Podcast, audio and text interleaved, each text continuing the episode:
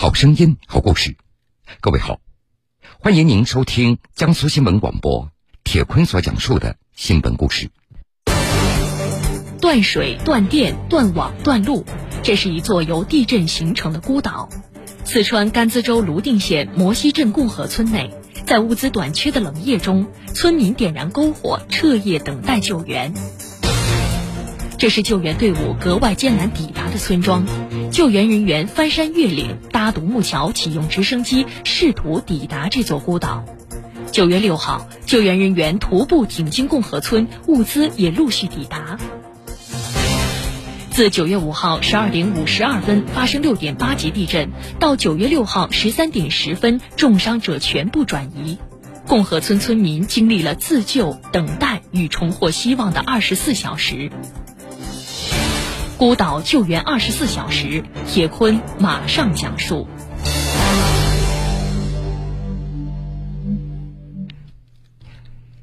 九月五号中午十二点五十二分，一阵来自大地深处的震颤袭向了四川甘孜州的泸定县。地震发生的时候，泸定县摩西镇共和村三组组长彭越正在自己家的民宿当中忙碌着。地震持续了二十秒左右，彭越他终于从围墙上爬了出来。四十多年来，彭越他只经历过几次两三级的小地震，他从来没有感受过如此强烈的震感。根据中国地震网的测定，四川甘孜州泸定县北纬二十九点五九度，东经一百零二点零八度发生六点八级地震。此次震中区域位于海螺沟附近。共和村也囊括其中，六点八级大地震摧毁了共和村的很多房屋。按照彭越的说法，共和村百分之四十的房屋倒塌，几乎全部的房屋都受到了不同程度的损坏。五号下午的两点左右，彭越开始组织村民排查共和村三组的伤亡情况，发动每家每户的年轻人，确保老人和小孩子的安全。网络和电力也中断了，找人也只能靠跑了。共和村三组总共八十八户人家，彭越来来回回跑了至少十次。经过确认，共和村三组有两名伤者，其中四十八岁的拉姆事发时正在户外，不幸被滚石砸伤头部和腰部。彭越马上组织村民用竹子和被褥做成担架。将拉姆抬往山下的卫生院，抬了两三公里，通往山下的唯一道路被五六米高的泥石给截断了，没法过去了。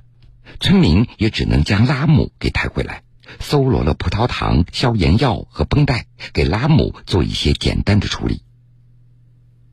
断网、断电、断路，地震将共和村变成了一座孤岛，在孤岛之上。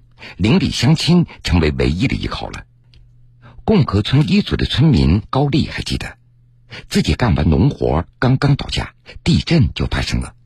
他和女儿赶忙跑出来，他看到自己三年前刚刚建好的房子，墙面裂了，地面也裂了，地都变形了，道路两旁散落着大量的落石。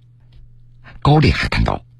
当时，一个邻居正在将自己八十一岁的老母亲从废墟当中用手给刨出来了。高丽和几个村民赶忙上前搀扶老人，将老人安置在公路边。救上来的时候，老人已经奄奄一息，急需医治。高丽立马去了共和村二组，想把老人的其他子女叫来帮忙。然而回来的时候，老人已经去世了。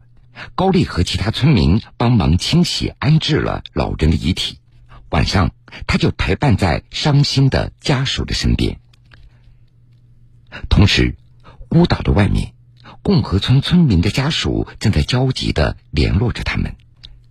自从五号下午五点恢复微弱的信号开始，被困在摩西镇的董女士给共和村的姐姐打了无数次的电话，一直没有接通。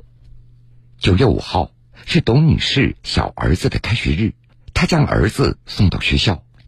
地震以后，小儿子的学校海螺沟寄宿制小学也就成了一处临时安置点，容纳了四百多位学生、家长和老师。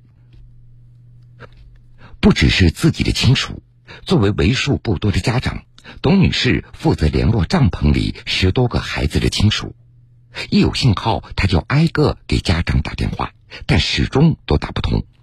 家长的失联也加大了学生的恐惧，有很多小孩抱着董女士流着眼泪。看到这一幕，董女士她自己都想哭。一直到五号晚上七点左右。共和村通讯信号恢复了，董女士才联系上自己的姐姐和部分学生家长。而与此同时，彭越他也接到了妻子的电话，语气非常焦急。他们互相报了一声平安。当时在接到妻子电话的时候，彭越正在组织村民前往安置点来避险。这个安置点实为用钢管与薄膜所搭成的一个大棚，建在共和村最为空旷的一个地方。到了饭点儿，村民们从废墟当中找出食材，用大锅熬制了稀饭与土豆。共和村三组的自来水水管也被切断了，日常饮用水也就成了珍贵之物，仅有一小水池的自来水供给村民饮用。大概可以撑到两天左右。彭越委托几位村民向缺水的安置点集中供应饮用水。在安置点，物资是匮乏的，只能依靠村民到处搜罗。共和村一组的安置点内，一些村民不顾危险，从家里拿来太阳能灯，又搜集了面条或者酸菜一起煮。在共和村。一大半的年轻人外出工作，留守的老人们互相照顾。五十五岁的高丽将难得的被褥留给了一位七十岁的老人。余震不断，高丽壮着胆子从家里拿了一件棉服盖在自己的身上。只有十摄氏度的夜晚，大家燃起了篝火。为了照顾老人，高丽一宿未睡。共和村超过八百人都在等待救援。重伤者拉姆在被拉回来以后，被转移到村民用木板和被褥所搭建的一个简易的床铺上，无法动弹。尽管伤势严重，但是拉姆头脑清醒，他能感受到自己的伤痛。一整夜，邻居和家人就一直陪在他的身边，一直到六号凌晨，拉姆的呼喊声微弱了不少。他的意识已经有些不清醒了。彭越觉得，如果再不就医，情况将无法预测。就在村民自救的同时，救援队也正在赶往共和村。最早抵达的是直升机。在获知共和村受困的消息以后，四川省地震救援指挥部调派了三架直升机飞往共和村。六号早上七点左右，彭越他们就接到通知，将重伤者拉姆抬到一处空旷的地方，由直升机接往医院救治。而与此同时，救援队也在寻找通往孤岛的道路。四川森林消防总队特勤大队、成都消防救援支队特勤大队和甘孜州公安局特勤支队等多种救援力量于六号赶往共和村展开救援。九月六号凌晨五点，天还没有亮，正在青冈坪村扎营休整的四川森林消防总队特勤大队大队长高吉勇接到命令。带领特勤大队一中队五十多人前往摩西镇共和村来救援。金刚坪村到共和村的直线距离仅约二点五公里，但是因为道路阻塞，特勤大队一中队也只能绕路翻山越岭才能抵达，至少要行进四五公里的山路。崎岖的山路上，随处可以看到滚落下的巨石。甚至有的路段小半个山体塌下来，横亘在路上；一些地方的坡度有将近四十度，特勤大队的队员们也只能手脚并用的在攀爬。一路上，他们需要时刻小心滚落的石块和可能出现垮塌的山体。高吉勇让队伍拉大间隔，放慢速度，一段一段摸着往前走。经过六个多小时的跋涉，六号中午十一点左右，特勤大队一中队终于到达共和村，随即展开当地重伤者的紧急转运的工作，为伤者简单包扎、固定，运送到安全的位置，再通过直升机接走。下午一点十分左右，六名重伤者都被转移到安全地区。在受灾严重的青冈坪村，湍急的河流把原来的桥梁都已冲毁，村子里唯一通向外界的通道也只剩下几根绳索。为了把地震中受伤的群众迅速转移出来，救援人员逢山开路、遇水搭桥，用现场搭建起的独木桥架起了生命线。甘孜州森林消防支队雅江大队大队长张国胜。我们到达了金刚坪村的这个呃前面啊，隔离的燕子沟河，发现呀，所有的进村的道路已经全部被坍塌的土石方截断了。因为有隔着水流湍急的燕子沟河，我们根本无法通行。唯一能够通行的呢，就是横跨在河上的有两根游丝绳，这是唯一的一个通行的一个路线。呃，而且这个大概有一百五十米左右。呃，据了解啊，村子里受伤的人员挺多。急需包扎的一些器材和这个消炎的药品。时间不等人，我带着十七名消防指战员，分三个批次，抓着绳索一步一步的进了村进了村之后啊，我们同村民一起把那个重伤员转移到靠近河边的一个空院子，然后卫生员呀有逐家逐户的给这些轻伤员进行包扎。但是这些伤员呀，还是要尽快的转移出去，才能得到更好的治疗。这悬在河上的仅有的几条绳子，显然不能让抬着担架的消防人员顺利通过。但是转移伤员唯一的路线就是过河，遇到了困难。第一就是我们伐木，我们需要这个采伐，呃，选择树形。而且必须长度、粗度一定要达到这个承重的标准。第二呢，就是这个我们在连接这个树干桥梁的时候，其实树干比较重。第二呢，这中间的那个巨石啊，面积比较小，人少了在上边你搭不上去，人多了又站不下。下边就是水流湍急，你要不连接上这个树干，你就连接不了这个桥梁。它就必须要达到这个长度，而且还要达到这个。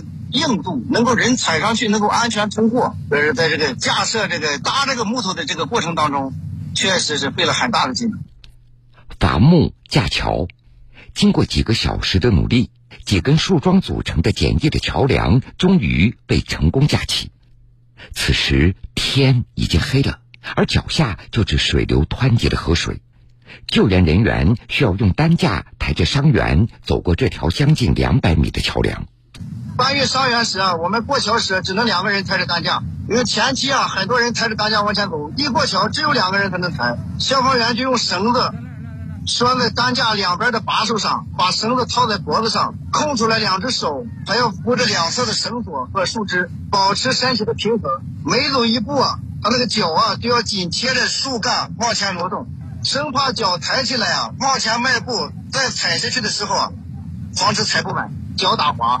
哎呀，这个这个这这个这个现象真的都不可想象的，这个艰难。这我们就是靠着这个摇摇晃晃的这个简易的木桥，我们连夜转移了二十九名重伤员。